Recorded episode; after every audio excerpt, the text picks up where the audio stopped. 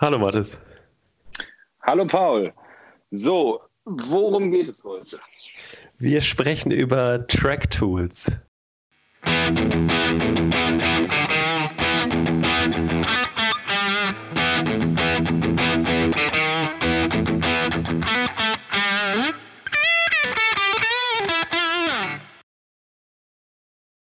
Willst du mal grob so eine Einführung kurz machen, was denn überhaupt ein Track-Tool ist? Gerne. Wir haben uns ja gerade schon darüber unterhalten, kurz vor der Aufnahme, was jetzt genau ein Track-Tool ist. Wir waren uns selber nicht ganz einig darüber. Äh, ich habe gesagt, ich kann ja einfach beide Meinungen jetzt gerade mal sagen. Ich habe gesagt, dass ein Track-Tool ein straßenzugelassenes Auto ist, mit dem man auf einer Rennstrecke gute Zeiten erzielen kann, sozusagen. Und du hast gesagt, dass nicht jedes Track-Tool eine Straßenzulassung hat. Nee, sondern ich würde eher sagen, ein Track-Tool ist ein Fahrzeug, was man sich baut, um eben, wie schon gerade gesagt, schnelle Rundenzeiten zu fahren oder an Track-Days teilzunehmen, ja. was aber nicht unbedingt äh, den FIA-Vorschriften entspricht, was ja ein Rennauto muss. Also du kannst ja beispielsweise ja, Überrollkäfig ja. einbauen, äh, der keine FIA-Rennzulassung hat. Der wird aber ein Track-Tool trotzdem sicherer gestalten als jetzt äh, ohne sowas. Ja. Aber gut, also was ein Überrollkäfig ist, äh, erklären wir gleich mal kurz für die Leute, die das nicht wissen. Genau. Ja, ich würde sagen, dann bleiben wir doch bei deiner Bezeichnung für ein Track-Tool. Das macht, glaube ich, mehr Sinn, wenn es halt nicht FIA zugelassen ist, man damit aber schön auf dem Nürburgring, Hockenheimring, Sachsenring, wie auch immer, Red Bull-Ring, egal, schöne Zeiten fahren kann und damit richtig eine, eine Gaudi veranstalten kann. Okay, ähm, dann kurz, also ein Track-Tool ist in der Regel ein, ein Auto, was man äh, sich so hinrichtet, ähm, um es möglichst dem, dem Rennstreckenbetrieb überlegen zu machen. In diesem Fall wären das beispielsweise Upgrades an der Kühlung, etwas an der Motorleistung, das Fahrwerk wird verändert, das Gewicht wird optimiert, etc. etc. Da gehen wir gleich nochmal weiter drauf ein, was das im Speziellen nochmal bedeutet.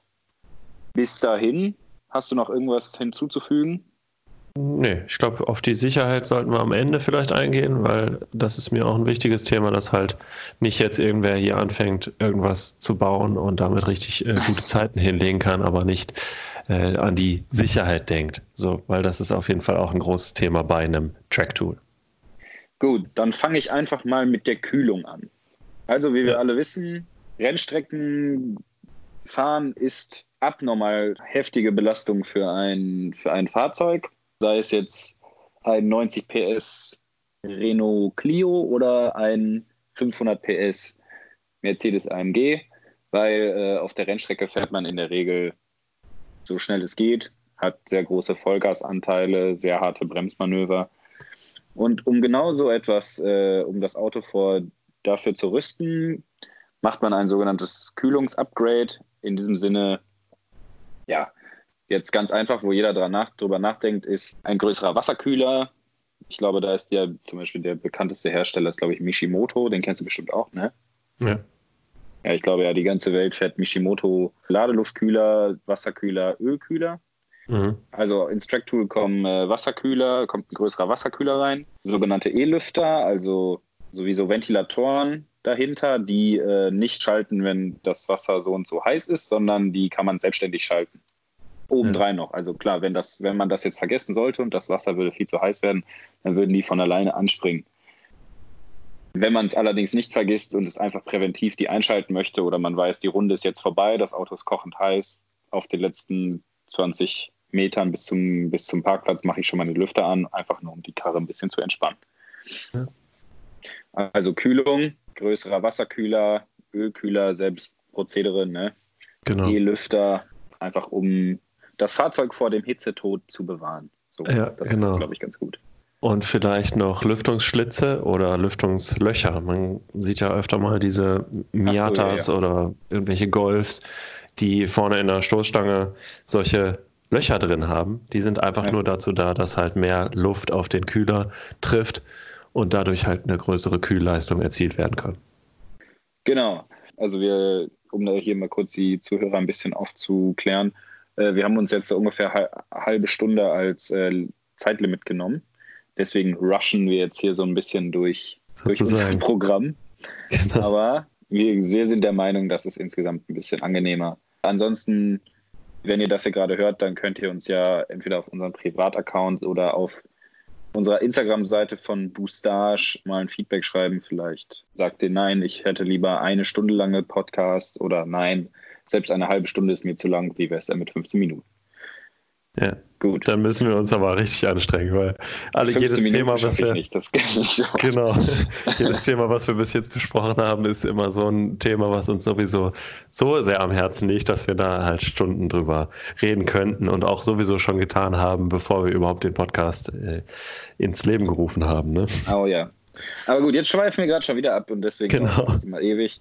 Ähm, so, Kühlung haben wir. Sicherheit möchtest du zum Schluss leg doch einfach mal, geh mal, mach mal weiter mit der Leistung. Was mache ich denn leistungstechnisch an meinem Track-Tool am besten? Yes. Ja, Motor insgesamt ist ja äh, so ein Thema. Du hast ja gerade schon gesagt, dass die hohe, hohe Kräfte wirken und der Motor muss das halt erstmal leisten. Dadurch, äh, ja, durch, erstens durch Kühlung kann man halt die Motorleistung erhöhen oder durch ja, verschiedene Anbauteile. Wenn man jetzt von einem Auto ausgeht, was gerade frisch aus der Herstellung gekommen ist und äh, ja, damit will man dann direkt auf den, auf den Nürburgring fahren oder so, dann kann man sich halt überlegen, ob man irgendwie einen Turbolader da drauf klatscht oder so, wenn es ein Saugermotor ist oder einen äh, Kompressor oder so, um dadurch halt die Leistung erstmal signifikant zu steigern kurz zu deinem äh, Vorschlag für Turbo- und Kompressorumbauten. Sowas macht natürlich nur Sinn, wenn das Fahrzeug danach nicht exorbitante Leistungsdaten hat. Also wenn du jetzt deinen winzig kleinen VW Polo Turbo umbaust und das Ding hat dann 400 PS und hat irgendwie in allen Gängen durchdrehende Reifen, dann hat dieser Turbo-Umbau das Fahrzeug auf der Rundstrecke wahrscheinlich sogar langsamer gemacht. Mhm. Ja, das wollte ich jetzt nur noch mal kurz so dazwischen schmeißen. Nicht, dass irgendjemand glaubt, je mehr Leistung, umso besser. Sondern ja, stimmt. Wir sollten, da, wir sollten auf jeden Fall davon ausgehen, dass das immer im, im Rahmen, in einem gewissen Rahmen ist, so dass das Fahrzeug halt nicht verschlechtert wird, sondern durch die Umbauten, die wir vornehmen, jetzt mal äh, gedanklich gesehen, dass dadurch halt das Fahrzeug nicht verschlechtert wird. Also ja, es, äh, ist, es soll einfach nutzbare Leistung gemacht werden. Genau. Was mir zum Beispiel, also einerseits könnte man ja Bauteilschutz mit in, in mit da reinnehmen. Also jetzt verbaue ich eine Downpipe für die Leute, die nicht wissen, was das ist. Das ist das erste Stück, was im Auspuff kommt nach der Abgasseite des Turboladers. Wenn man dieses Teil verändert, also jetzt zum Beispiel, also da ist so ein Filter drin, sowas ähnliches wie ein Katalysator. Wenn man den jetzt kleiner gestaltet, ist ja im Prinzip der Staudruck, der da herrscht, also die Abgase, die sich erst durch diesen winzig kleinen Katalysator dadurch friemeln müssen, kommen leichter durch und somit staut es sich nicht so was dazu führt, dass die Belastung auf den Turbolader an sich geringer wird. Damit hat man ja. jetzt ein Leistungsplus, aber für ein Track-Tool spielt halt eigentlich die Haltbarkeit eine viel größere Rolle, statt die 10 PS, die man mit einer Downpipe da gewinnt. Wo wir auch bei nutzbarer Leistung sind, äh, die Anheben, das Anheben des Drehzahlbegrenzers. Also mhm. jeder kennt das, der schon mal einen Schalter gefahren ist, gerade so Fahranfänger. Die wollen da mal Gas geben und plötzlich ist der Gang schon zu Ende gedreht und das Auto macht rennen. Dann äh, macht es viel mehr Sinn für, ja, jetzt lachst du hier wieder den ganzen Tag über meine schlechte Begrenzer. Äh, naja, hat sich gut angehört. Ich will da gar nicht drüber lachen. Ja, die Leute wissen, worum es geht, okay? okay. Also mit der Anhebung eines Drehzahlbands ist man dann in der Lage, dass man zum Beispiel sagt, okay, die nächste Kurve kommt in 100 Metern es lohnt sich nicht mehr, den nächsten Gang einzulegen, aber weil man jetzt den Drehzahlbegrenzer 500 Umdrehungen höher gesetzt hat, ist man trotzdem in der Lage, noch voll durchzubeschleunigen bis zum nächsten Bremspunkt.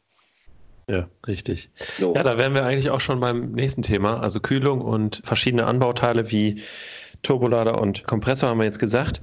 Dann wäre jetzt als nächstes Chip-Tuning sozusagen schon dran, weil Drehzahlbegrenzer lässt sich teilweise halt durch Chip-Tuning nur äh, aufheben. Bei älteren Autos geht das halt auch ohne das Steuergerät. Äh, da geht das auch so. Aber Chiptuning ist halt auch noch ein großes Thema dabei. Ähm, das ist dann halt im Steuergerät werden programmtechnisch Veränderungen gemacht und dadurch wird die Leistung gesteigert. Und dann, jetzt wo du schon bei Downpipe warst, Abgas. Also Abgase müssen abgeleitet werden und das geht zum Beispiel durch eine größere Abgasanlage oder so. Also wenn, wenn jetzt ein dünnes Rohr drunter ist, kann man zum Beispiel eine 3 Zoll Abgasanlage da drunter bauen und dann können die Abgase schneller da durch, weil die halt nicht so einen großen Widerstand haben. Allerdings muss man aufpassen, dass man nicht zu groß wird, weil die Abgase sich dann sozusagen im Auspuff verlieren. Also, oder so, so wurde mir das zumindest mal erklärt dass die Abgase sozusagen nicht so richtig den Druck von hinten bekommen und nicht Richtung Ausgang sozusagen geschoben werden, sondern die, die ja, verlieren sich dann wie so ein, wie so ein Furz irgendwo im. Äh, ne? Ja, die, die wirbeln halt einfach so herum. Ne? Genau. Ich habe da mal einen, einen, ganz passenden Vergleich gehört. Ähm, das bezog sich aber eher auf zu kleine Abgasanlagen. Wenn man jetzt einen riesengroßen Motor fährt mit einem winzig kleinen Auspuff, dann ist das so, als ob sich äh, Usain Bolt beim 100-Meter-Sprint den Mund und das linke Nasenloch zuhält. Der Typ an sich kann unglaublich schnell rennen und hat auch mega viel Leistung, aber er kann die überhaupt nicht nutzen, weil er gar keine Luft kriegt, beziehungsweise beim Ausatmen die Luft nicht los wird. Und mhm. so ähnlich kann man das auch auf einen Auspuff übertragen. Wenn man einen riesen Motor hat und so ein winzig kleines Injektionsröhrchen dahinter, dann äh, staut sich diese ganze, dieses ganze Abgas so da drin, dass man am Ende eigentlich auch, also da wird dann, da gibt es dann riesen Leistungsverluste. Ne? Ja, ja. Aber ähm, ja, genau.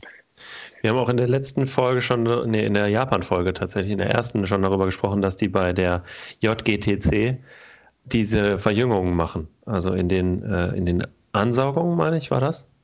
Hast du gesagt? Ja, genau. Für die Leistungsreduzierung oder Limitierung. Ah, wie heißt das? Luft, Luftmengenbegrenzer, so. Ach, genau. Ja. ja. ja, das ist so ein ganz herkömmliches Verfahren, um äh, Supersportwagen alle in die gleiche Leistungsebene zu bringen, ne? Genau, das ist halt das äh, gleiche Prinzip sozusagen. Genau. Also gut, wir haben die Kühlung abgedeckt, wir haben die Leistung, ab, also die sinnvolle und vor allem nutzbare Leistung abgedeckt. Dann würde ich mal sagen, machen wir einfach mal den Switch zur Bremse obwohl ich fast sagen würde, Bremse hat sich in zwei Minuten erledigt. Größer, besser, mehr. Ja, im Prinzip hast du da sogar genauso recht. Eine größere Bremse ist natürlich viel länger in der Lage oder braucht viel länger, bis sie zu heiß wird. Genau. Und eine größere Bremse hat natürlich auch mehr Fläche, auf der sie Wärme wieder abgeben kann. Mehr Fläche, in der Wärme gespeichert wird.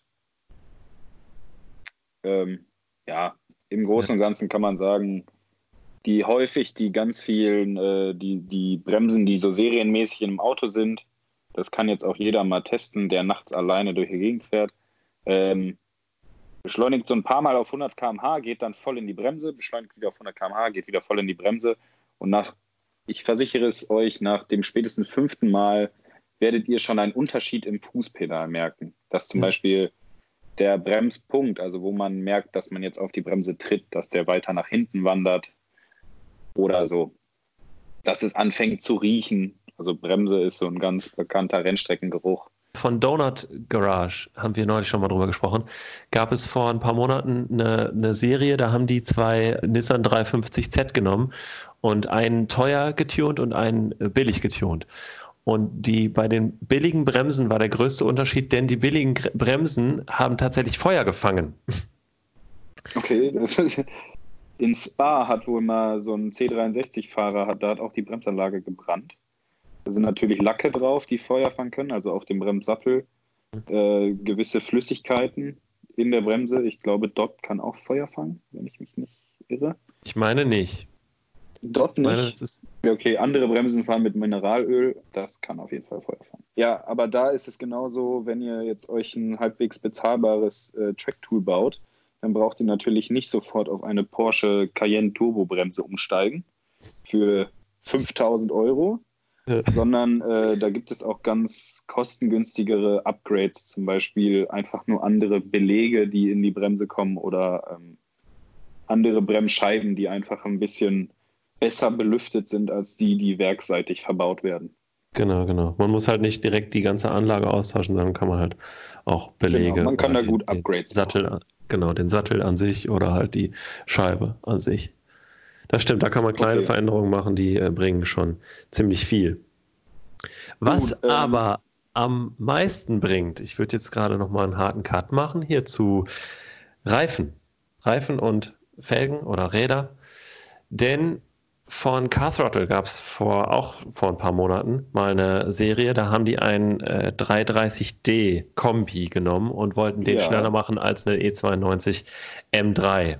Den größten Unterschied, den wirklich mit Abstand den größten Unterschied, das hat eine, eine Sekunde 40 gebracht auf dem Track, den die gefahren sind.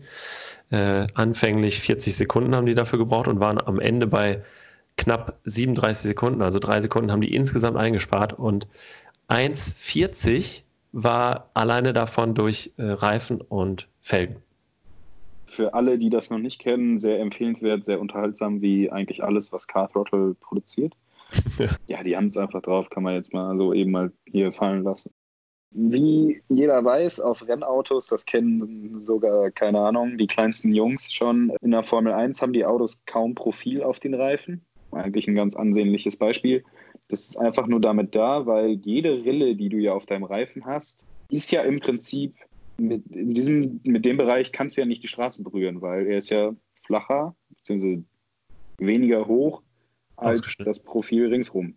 Deswegen fährt man auf solchen Track-Tools immer Reifen mit ganz wenig sogenannten Negativanteilen, also ganz wenig Rillen, sodass möglichst viel von dem Bereich des Reifens, der gerade den Boden berührt, auch wirklich Reifen ist und nicht jetzt irgendwie eine Luftlücke, wo eigentlich sonst Regenwasser durchgeleitet wird. Weil in der Regel wird so Motorsport bei schönem Wetter betrieben. Da werden dann halt einfach äh, Semislicks verbaut. Also so heißen straßenzugelassene Rennreifen. Wie gesagt, die unterscheiden sich halt dadurch, dass die Gummimischung an sich ein bisschen weicher ist und, äh, und ähm, ja, wie gesagt, die Negativanteile, also quasi das Profil ist auch weniger als bei einem herkömmlichen Straßenreifen. Genau. Dabei ist wichtig zu beachten, das habe ich in der Ausbildung nochmal gelernt und mein Vater hat mir das früher auch immer gesagt. Von der Berechnung her macht es keinen Unterschied, ob du einen äh, 1,25er Reifen, sage ich jetzt mal, so, so einen Fahrradreifen quasi fährst oder einen 3,35er Reifen, weil das Gewicht halt auf eine größere Fläche verteilt wird. Aber wie der Reifen sich in den Asphalt frisst, das ist halt mehr Fläche bei einem 335er Reifen. Für alle, die das jetzt nicht kennen, also 335 steht für die Breite der Reifen halt. In diesem Fall 33,5 Zentimeter. So. Genau. Und dieses Reinfressen in den Boden, in den Asphalt macht mehr Grip und nicht die, die Breite an sich, weil es mehr, äh, mehr Kontakt zur Straße gibt, sondern halt nur dieses Reinfressen. Also ist es auch wichtig, schön, äh, schön weiche Reifen zu nehmen. Genau. Nachteil davon ist halt, dass die schneller abnutzen. Ne? So, dann würde ich ganz schnell nochmal aufs Fahrwerk eingehen, bevor wir dann letztendlich zur, äh, zur Sicherheit kommen. Ja. Das Fahrwerk in einem Track-Tool ist ganz ent entscheidend, denn hier wird weniger auf von Komfort gesetzt, so wie das jetzt im, im Straßenverkehr sonst die, die, der Maßstab ist, sondern hier wird wirklich reinrassig auf Performance geguckt. Ähm, das heißt, das Fahrwerk muss dazu in der Lage sein, möglichst, also dem Fahrzeug bei den hohen Geschwindigkeiten immer möglichst viel Bodenkontakt zu bieten, sodass eben die Reifen die nötigen Kräfte übertragen können, sei es jetzt Bremsen, Beschleunigen oder einfach die Kurvenfahrt. In der Kurvenfahrt kommt das, das äh, Fahrwerk in der Regel am meisten zu tragen. Das kann jetzt sein, einfach ein Dämpfer mit Federn drauf. Jetzt gibt es dort extra einstellbare Dämpfer. Keine Ahnung, jeder, der sich da so ein bisschen auskennt, kennt. Das berühmteste einstellbare Fahrwerk, glaube ich, auf dieser Welt ist eine KW Variante 3. Mhm. Äh, dieses Fahrwerk ist halt einstell einstellbar in der, in der Härte, in der Zugstufe und in der Druckstufe.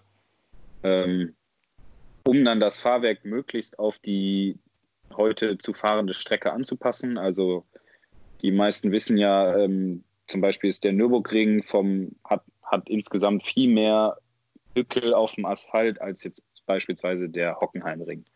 Deswegen würde man halt für solche Strecken dann unterschiedliches Fahrwerk-Setup fahren, um halt dem Fahrzeug möglichst viele Reserven auf der aktuellen Strecke zu bieten.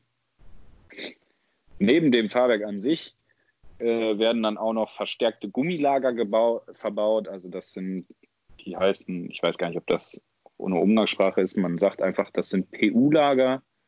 Ich glaube nämlich PU, weil es Polyurethan ist. Uh, ja, Aber da lehne ich mich jetzt. Poly hätte ich jetzt auch gesagt. U weiß ich auch nicht. Im Prinzip ersetzen die eure Gummilager im Auto, also so diese ganzen kleinen Halter vom, vom Querlenker und all so ein Gedöns, die werden Schwingungsdämpfer. Schwingungsdämpfer, schönes Wort. Hm. Äh, diese sogenannten Schwingungsdämpfer werden dann halt quasi gegen welche aus einem härteren Kunststoff ersetzt, was dazu führt, dass das Auto direkter einlenkt. Äh, quasi, ich nenne es mal Befehle von der Straße, also Hückel werden direkter ans Fahrwerk geleitet und es geht insgesamt wird das Fahrverhalten einfach direkter und es ist nicht mehr so schwammig. Das kennt jeder, der irgendwie mal einen Ford Fiesta gefahren ist und bei 80 km/h etwas stärker gelenkt hat. Der merkt, dass man lenkt und dann dauert es ungefähr, was weiß ich, sagen wir mal eine Sekunde, bis das Fahrzeug auch wirklich lenkt. Bis dahin sackt erstmal das Fahrwerk in die Federung ein auf der einen Seite, dann geben die Gummis alle ein bisschen nach und das Fahrzeug lenkt ein bisschen weniger, als man eigentlich am Lenkrad gedreht hat und und und. Ja. Sowas möchte natürlich verhindert werden, um möglichst präzise zu fahren und möglichst direkt. Und deswegen werden halt solche PU-Lager verbaut. Äh, Gut. Anti-Rollbar wollte ich jetzt noch sagen. Der Stabilisator, Alter. Ach, genau, genau. Oh, ja, Digga, ich sage immer nur Anti-Rollbar. Weil wir das halt auf Arbeit auch so nennen. Äh, mhm. Haben wir die ganzen Ford-Begriffe, weil amerikanisch und so, dann sagen wir das auf Englisch immer. Ja. Deswegen, ähm, ja, der ist halt auch noch wichtig, damit das äh, Fahrwerk ein bisschen stabiler ist und dass sich das Fahrzeug nicht so sehr neigt zur Seite. Ja, willst du kurz aufklären, was das ist? Ja, Wie klar. funktioniert? Äh, ja, das ist, eine, das ist eine Stange, die wird quasi unterhalb der, äh, der Dämpfer verbaut, also von Querlenker zu Querlenker. Also vom ähm, linken Reifen zum rechten Reifen? Genau. Und ist dazu da, durch die, die Torsion von dem Ding, also die Verdrehung von, dem, von dieser Stange, wird verhindert, dass der Reifen äh, auf der kurveninneren Seite zu sehr äh, sich vom Fahrzeug entfernt. Ähm, und dadurch, dass der äh, nicht so weit ausfedert, also sich entfernt vom Fahrzeug oder nicht so weit ausfedern kann durch diese äh, Stange, Dadurch bleibt das Fahrzeug stabiler in der Kurve und neigt sich nicht so sehr dem kurvenäußeren Rand. Ich weiß nicht, ob man sich das jetzt so einigermaßen vorstellen kann, wenn man so sich das äh, noch nie äh, angeguckt hat oder so. No front, ich weiß, wie ein Stabi funktioniert, aber die aus, das hat gerade selbst ich nicht gebreit. Okay. Hm. Äh, Im Großen und Ganzen kann man sagen, es ist eine Stange, die das linke mit dem rechten Rad verbindet. So, nicht bebindet, verbindet und verhindert dadurch, dass sich das Auto so stark in eine Richtung lehnt, wenn man eine Kurve fährt. Ja, ja, das war vielleicht ein bisschen besser, äh, ein bisschen einfacher erklärt. Ja, wir müssen einfach nur anfangen, YouTube-Videos noch nebenbei zu drehen, dann wird das schon. Ja, stimmt, dann zeigen wir das nochmal ein bisschen besser vielleicht. Genau, ist so. Gute Idee. Gut. Ja, kommen wir zur Sicherheit, würde ich sagen. Ich habe jetzt erstmal Käfig, ist so das größte was man machen kann, also einen äh, Überrollkäfig.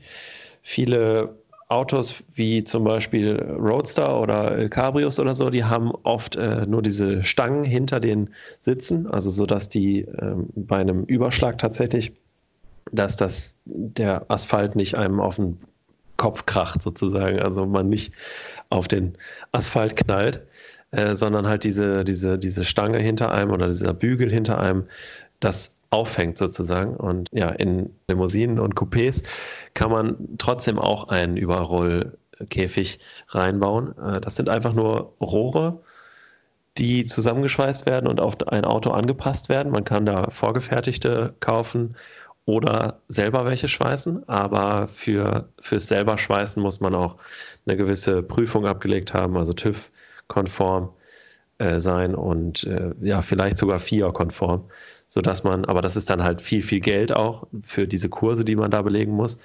Ähm, ja, dann kann man die halt auch selber schweißen, theoretisch.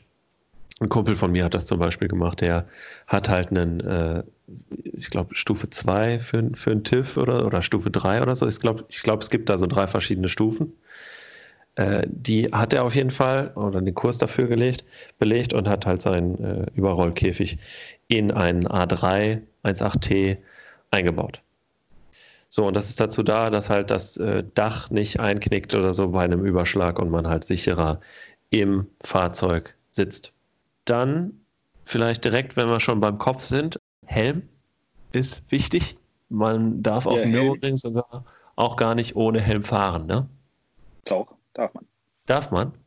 Darf man. Okay. Es wird einem, äh, also okay. es wird schwer dazu angehalten und ich habe auch mal irgendwo gelesen, dass es Pflicht wäre, aber bei meinem Mal auf dem Nürburgring, wovon jetzt jeder schon 26.000 Mal gehört hat und ich möchte es selber nicht mehr nochmal ausbuddeln, da war kein Helm, bestand keine Helmpflicht. Na gut. Ja, ich würde es trotzdem empfehlen für jeden, der jetzt Bock hat, einen Tracktool zu bauen oder irgendwie mal halt Rennfahren zu gehen. Helm aufsetzen. Ist ja beim Kartfahren Absolut. auch so, immer äh, Helm tragen ist so das A und O nach dem, äh, vor allen anderen Sachen. Nee, nach dem, nach dem Sicherheitsgurt. So, dazu komme ich jetzt. Äh, Sicherheitsgurte, es gibt extra Sicherheitsgurte. Natürlich kann man mit einem normalen Gurt auch fahren, auch einem, einem Tracktool betreiben. Äh, besser sind aber vier, fünf oder sechs Punkt Gurte. Das sind dann halt quasi äh, Gurte, die man, wo man sich komplett einstrappt. Sitze gehören da auch noch ein bisschen dazu, zu der Sicherheit. Wenn man zum Beispiel hinterm Kopf oder im Nackenbereich zwei so Löcher in seinen Rennsitzen hat, da kann man halt Renngurte, äh, Sicherheitsgurte durchführen und die kommen dann komplett über beide Schultern und werden vorm Bauch meistens zusammengeschnallt. Und dann sitzt man halt extrem in den Sitz eingebunden und kann nicht so viel rumfliegen, wenn es tatsächlich mal zu einem Crash kommt oder sogar zu einem Überschlag. Und man ist halt einfach sicherer dadurch. So, dazu gehört halt aber auch der, ein Rennsitz mit diesen, äh, ähm, ja, mit den Löchern. Und die sind dann oft auch richtige Vollschalensitze. Das heißt, die kann man, die Rücklehne kann man nicht äh, ver verstellen. Und auch das trägt noch weiter zur Sicherheit bei. Also Rennsitze, äh, Gurte, Helm und Käfig wäre jetzt so mein, meine Sache. Also ich könnte da noch ein bisschen was hinzufügen, aber ich glaube, das Wichtigste ist gesagt. Somit äh, stelle ich dir jetzt einfach das Ultimatum. Ich weiß, ja, vorher hatten wir jetzt eigentlich noch zwei Punkte auf der Agenda. Jetzt äh, stelle ich dir hier einfach äh, mehr oder minder live die Frage, möchtest du jetzt nur noch über mögliche Track-Tool-Autos reden, also die wir persönlich so cool finden oder häufiger schon gesehen haben? Oder möchtest du über deine eigenen Erfahrungen in einem Track-Tool reden, beziehungsweise äh, mal wieder ein paar Anekdoten fallen lassen? Ich würde sagen, die Anekdoten. Ja. Ja, finde ich, find ich ganz gut. Ich glaube, das ist auch für die Leute, gerade die, die uns äh, persönlich kennen, ist das immer ein bisschen geiler, weil da hat man einfach so ein bisschen menschlicheres von. Ansonsten können wir da ja mal einen Instagram-Post zu machen, was wir so geil finden als, als äh, Track-Tools. Genau, das wäre gut. Ja, das machen wir einfach. Ja, perfekt. Ähm, so, dann habt ihr mal gerade gehört, wie, wie, wie flapsig wir hier alles äh, besprechen. Genau. Unsere Zack, machen wir, ja. Okay, ähm, dann fange ich einfach mal an, weil ich muss sagen, meine Anekdote ist wahrscheinlich nicht halb so geil wie deine. Ähm, habe ich jetzt auch schon mehrfach gesagt, ich habe eine Zeit lang am Bilster Berg gearbeitet. Das ist so eine Rennstrecke hier oder eigentlich eine Projekt- und Teststrecke in äh, Bad Driburg in Ostwestfalen. Das ist ja hier ganz in der Nähe von unserem ja, Boustage-Geburtsort. Ja, da habe ich äh, als Streckenposten, nein, Streckenwart oder eigentlich ist es Streckenwart für Streckensicher. Okay, ich kann nicht mal mehr die genaue Jobbezeichnung sagen. ähm, also auf jeden Fall war ich einer von diesen Clowns, die immer hinter der, hinter der Bande stehen und bei einem Unfall eine Flagge schwenken. Oder wenn einer zu langsam ist, dann schwenkst du eine Flagge, dass du äh, überholen lassen sollst und sowas. Ja, sowas war ich und da bin ich natürlich ähm, bei jedem meiner oder fast jedem meiner Arbeitstage mit Track Tools in Kontakt getreten. Wobei ich da sagen muss, ähm, Track Tools, die man als Laie auch betreiben kann oder besitzen kann, waren da relativ wenig vertreten. Ja, was das anging, da waren halt viele Rennen, wirkliche Rennwagen unterwegs. Ansonsten mal so ein paar 190er Mercedes, ein paar E30s, ein paar Golfs oder mal ein Civic oder sowas, aber halt äh, ja, so nicht die richtig große Bandbreite.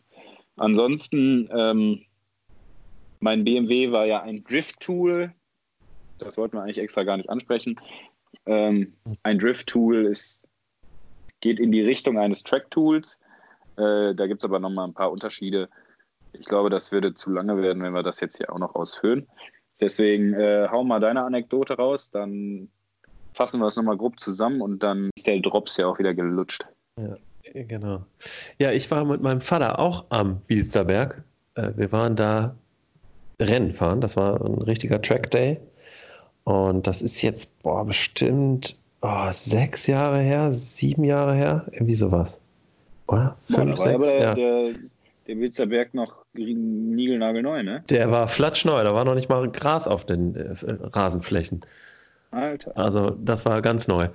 Und ja, wir hatten vorher trotzdem schon so ein paar Videos gesehen von der Mausefalle. Also diese steile Abfahrt äh, im, im hintersten Teil der Strecke, so sage ich jetzt das ja, mal. Es ist ein Streckenabschnitt, eine Rechtskurve über eine Kuppe mit, eine Linkskurve. Nicht lügen, eine Achso, ja, gut. mit äh, 23% Gefälle, soweit ich weiß. Ja, das kann sein, genau. Und wir waren in einem Elva da, also 911er äh, G-Modell, also vor dem 964. Alter. Geil. Und ja, damit waren wir da und sind da über die Strecke geheizt. Vorher hat man halt eine kurze Einweisung gehabt. Äh, wir mussten auch Helme tragen. Wir waren zu zweit in dem Auto und wir hatten ein GoPro dabei und so. Da müsste es sogar tatsächlich noch ein paar Videoaufnahmen von geben. Und man hat vorher gesagt bekommen, dass man, das fand ich ganz interessant, auf dem Lenkrad die Daumen nicht um das Lenkrad drum äh, machen soll, sondern auf das Lenkrad vorne drauflegen soll, sozusagen. Weil bei einem Crash, bei einem Frontalcrash, wenn der äh, Airbag ausgelöst wird, dass man die, sich nicht die Daumen bricht. Ach so. Äh, ich habe das auch schon gehört. Mir wurde das aber mit dem Standpunkt gesagt, wenn du jetzt die Daumen nach innen legst ins Lenkrad und jetzt fährst du mit der vorderen rechten Seite an eine Wand, dann kannst du so einen Schlag in die Lenkung kriegen. Die, da macht das Lenkrad in einer so kurzen Zeit so schnell die volle Rotation, dass du dir die Finger darin brichst, weil du die quasi nicht schnell ja. genug da raus hast. So habe ich das mal bei einem ADAC-Versicherheitstraining gelernt. Okay. Ja, da haben die uns das tatsächlich so gesagt, dass der Airbag dann halt die Finger Ja, bricht. gut. Egal, im Prinzip Genau, beides, ist ja beides. Es ist möglich und somit ja. sollte man einfach darauf achten, das nicht zu tun. Genau, also immer vorne drauflegen sozusagen und nicht äh, drumrum fassen. Ja, dann sind wir gefahren und Mausefalle war unglaublich. Wenn du von oben da reinkommst und du siehst überhaupt nicht den, die, das Ende dieser Kurve und dieses, dieses Berges, den du da runterfällst.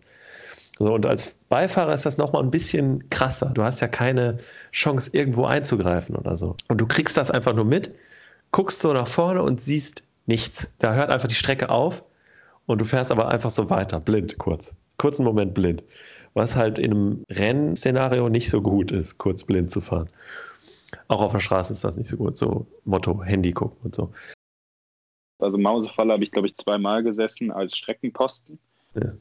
Und äh, das ist wirklich geil zu sehen, weil sogar Serienfahrzeuge wie, keine Ahnung, Mini Cooper S oder ein Civic Type R, die fahren diese Kurve auf drei Rädern.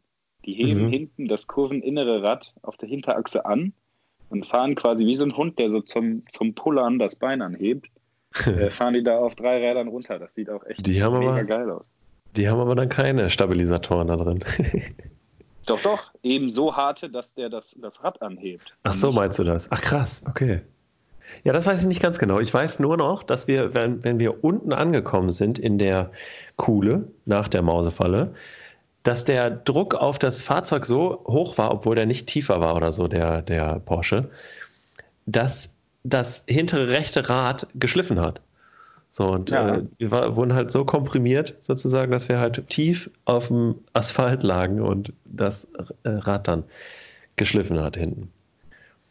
Ja, und ja, äh, man ist halt hinter einem Instructor hergefahren, so die ganze Strecke. Und das wurde dann halt immer so ein bisschen schneller. Ne? Der hat einem dann die Strecken, äh, die Punkte gezeigt, wo man einlenken musste, wo man bremsen musste und so. Und ja, das äh, war ein ziemlich cooler Tag auf jeden Fall. So ein Track Day, richtig. Und danach haben wir entschieden, dass wir auf jeden Fall nochmal dahin müssen mit dem MX5 auf jeden Fall auch. Ja, ein Porsche ist teures Spielzeug, ne? Ja. Gut. So, äh, ich fasse mal kurz zusammen, wenn ich, äh, außer du möchtest das jetzt unbedingt machen, ich glaube aber nicht. Nee, ähm, ein Track Tool ist ein Fahrzeug, das man sich baut, um möglichst äh, gut am Rennstreckenbetrieb teilzunehmen, sei es jetzt äh, auf richtigen Track Days oder einfach auf der Nordschleife mal während den Touristenfahrten ein paar Runden fahren, ähm, um das Fahrzeug dem möglichst gut zu äh, vorzubereiten, wird in der Regel die Kühlung mit größeren Kühlern geupgradet, die Bremse wird angepasst, äh, sinnvoll wird die Motorleistung gesteigert, es werden eine Menge Sicherheitsfeatures eingebaut, weil das natürlich weitaus gefährlicher ist als der normale Straßenbetrieb. Ähm, ja, um das alles umzusetzen, haben wir das so grob angesprochen. Ansonsten haben wir noch mal kurz unsere eigenen äh, kurzen Anekdoten mit äh, dem Track Tools fallen lassen, allerdings äh, nicht fehlt uns auch. Also mir, mir persönlich, ich habe einfach kaum Erfahrung mit richtigen Track Tools. Ich habe eher Erfahrung mit Drift Tools und äh, dem normalen Straßenbetrieb. Ja. Ich uh. ja auch, genau. Das kommt ja alles, hoffen wir. Ne? Ja, das Wenn wir hier weiter unterstützen. Zeit, ne? Ja, genau. Leute. Genau. Kauft alle fleißig bei uns T-Shirts ein, dann können wir vielleicht schon nächstes Jahr mal ein Track Tool machen. Genau, wir können ja gerade mal eine kleine Werbung für Boosters raushauen. Car Clothing und Streetwear von Boosters auf Instagram boosters.de. Einfach ein paar T-Shirts kaufen, ein paar Pullis kaufen, dann können wir besseren Content euch liefern und wir können mal richtig Spaß haben auf dem Track, damit ihr da auch gut entertained werdet und wir dann genau. bessere Stories noch raushauen können für euch. Ungefähr dasselbe Prozedere wie ein Turbolader. Also es heizt sich alles untereinander auf. Wenn ihr viele Podcasts guckt, dann äh, können wir mehr Werbung schalten. Wenn wir mehr Werbung schalten, finden wir mehr Kunden für unsere Sachen. Wenn wir mehr Kunden für unsere Sachen haben, dann können wir noch mehr Content leisten, was wiederum zu mehr Sachen und so führt. Und wir können äh, vor allem die Qualität durchgehend weiter steigern und das Niveau nicht nur halten, sondern halt verbessern, sodass die Klamotten noch ein bisschen besser werden. Und das ist auf jeden Fall unser Ziel, da weiterhin gute Qualität zu liefern und das sogar noch ein bisschen besser zu machen halt. Okay, dann ich, äh, bedanke ich mich erstmal wieder bei dir für die äh, heutige Teilnahme. Ne? Genau, ich würde mich auch noch mal gerade bedanken für die Musik. Nicht nur bei dir für die Teilnahme, sondern für die Musik auch bei at Sallys-Voice und at Leroy Stewart unterstrich. Die beiden machen ziemlich sicke Musik. Guckt da auch bitte mal vorbei und lasst da ein Follow da und ein Like von uns und äh, kommentiert gerne schwarze Herzchen unter deren oder Posts. Oder auch rote. Genau, oder auch rote. Ja. Okay. Ja, besten Dank. Wie immer, halten hart, ne? Richtig, äh, mir hat es wieder Spaß gemacht. Es war wieder eine ja, Top-Folge, auch wenn es am Anfang ein bisschen Schwierigkeiten gab mit dem Starten und so. Ja, und, ja. Die Technik halt. Gut. Genau. So, äh, besten Dank, Bis ne? zum nächsten Mal. Dann äh, macht's gut, ne? Ciao, ciao.